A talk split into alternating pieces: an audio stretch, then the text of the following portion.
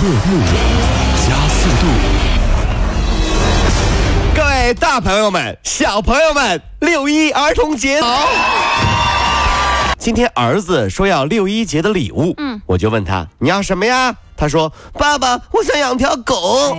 我说没问题，然后我就把我们单位的通讯录拿出来了，儿子随便挑这为什么呢？啊，因为我们办公室啊都是加班狗。不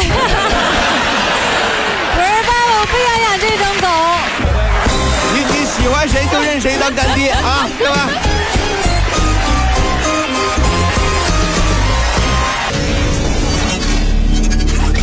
整合门户新锐点评，包罗万象，热门话题。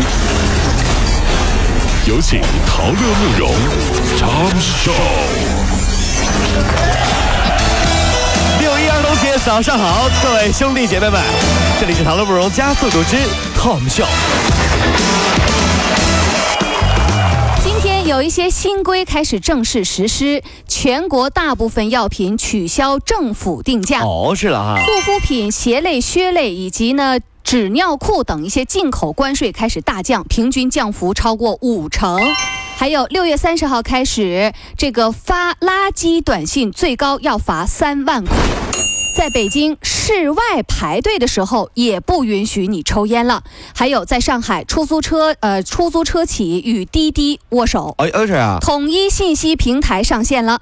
湖北那方面呢是旅游经营者强制购物，最高罚你两万块。啊，听完这些，我只有一个感觉哈，各位，半年过去了，嗯要高考了，对吧？然后要暑假了，嗯，然后要国庆了，然后要双十一了，呃，然后要圣诞了，然后要元旦了啊！二零一六就要来了，是吧？看了看银行存款的余额，我先哭会儿。二十七号，湖北汉川实验高中的。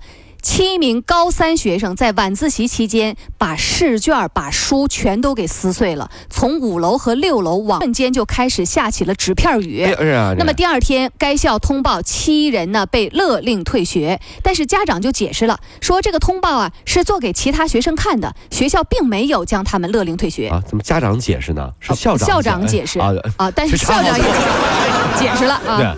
对，是呃，其实很简单啊，这个高三的时候撕书这事儿吧，哈，呃，只要贴这么个规定就行了啊，叫谁撕谁打扫。另外呢，各位高三的同学们啊，学弟学妹们，在这儿呢，陶乐哥哥有话要跟你们交代一下，就是撕书这个事儿啊，不吉利，哦你知道吗？嗯，撕书之后啊，一抛洒，漫天白色，对不对？嗯，毕竟快高考了，六月飘雪，必有奇冤啊。不对，吉利你不。希望你这个考得很冤吧？对不对？韩国发布了整形价目表，限定最高的诊疗费。哦啊听一下啊，这个埋线的双眼皮儿八千三百块人民币，嚯啊！做一个酒窝一万一千一百块人民币，隆鼻两万两千两百块，隆胸七万二千二百块，全脸要是做一个拉皮儿，就是十一万一千块。哎呦，要是超过了这个价，您就被宰了。不可能超过这个价，太贵了！真是。针对到韩国整容占比最大的中国游客，目前的中文版的价目表率先公布了。哎呀，每次去酒吧哈，看到那些长得差不多的那个妹子哈，我都好羡慕她们呀。嗯，因为她们每个人脸上起码都停着一辆 Polo。真的，一个下巴加鼻子加拉皮儿，就一辆 Polo 啊！也太贵了，你说。呃，六月一号，也就是今天开始啊，北京将实施最严禁烟令，就是呃，只要是带顶的场所，一律禁烟。室外你排队的时候也不能抽烟，最高罚款两百元。条例还规定说，机场的吸烟室将取消。哎呦，影视剧放吸烟的镜头要罚三万块，要吸烟你就只能在家吸。哎呀，很多抽烟的朋友都表示啊，嗯国家太好了，嗯，竟然可以允许在家里抽烟了 啊！说以后呢，有一个旅游项目叫北京戒烟七日游，招团火爆。说影视剧里面啊，以后就有问题了，犯罪嫌疑人在被审问的时候，就再也不能说能不能给我来根烟啊，哎，对，是是，而是说我招了，我全都招。你看为什么招这么快呢？嗯嗯，因为我烟瘾犯了呀。对呀、大哥，你不不让我抽烟，我只能招了。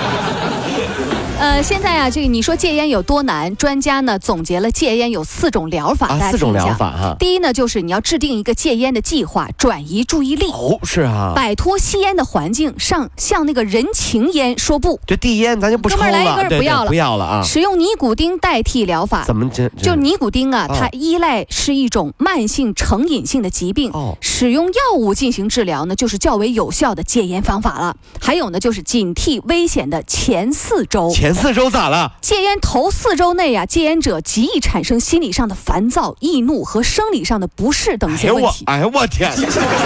特别像戒毒呢，就是啊，前四礼拜竟然很多戒烟的人都把老板打了，这太吓人了。特别烦躁易怒。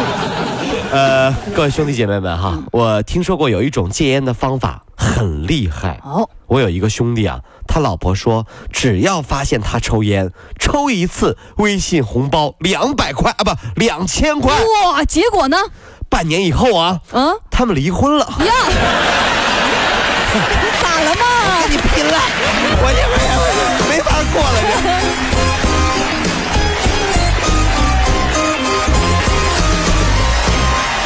位，如果希望提高自己每天生活的欢乐指数，就加入我们吧。您可以微信搜索公众号 “B B Dog 五零二”，说出您生活当中的烦恼，一起欢乐吐槽。B 就是 A B 的 B，Dog 就是那个呃汪汪汪那个 Dog 就是 D O G 啦。记住哦，B B Dog 五零二，每天一起感受我们 B B 刀的欢乐吐槽吧。So, would you like to see it? B B Dog 五零二，排忧解难不烦心，Come on。啊，在昨天的凌晨，南京的王小姐回家的时候，遭到一名年轻男子持刀抢劫。对方啊嫌王小姐包里五百块钱太少，就要求支付宝转账。王小姐神经病吧？王小姐啊，用支付宝转给了他两千块，这持刀男子才离开。几个小时以后，民警根据支付宝的信息把这男的给抓着了。男子说了：“我绝对，我绝对这辈子不触犯法律了。不是大哥，你的智商也也太不适合触犯法律了”。我也觉得是。而且我在当时讲，警察同志，你们误会我了。嗯，其实我是开网店的，啊，因为之前我问他了呀。嗯我说美女别动，你要钱还是要命？啊，他说要命啊。啊那是啊，我就让他把钱打我支付宝了啊。其实警察同志，我是卖东西的，我是卖命的呀，我是卖命的。傻不傻你？你给我坐好了。警察同志，我是冤枉的啊，我卖命。二十六岁的小伙小龙从三四岁的时候就开始爱喝可乐，每天呢少一瓶，多得喝三四瓶。如今啊，这小龙的牙齿已经是全都坏掉了。哎呦，医生认为这就是和长期大量的饮用可乐导致的。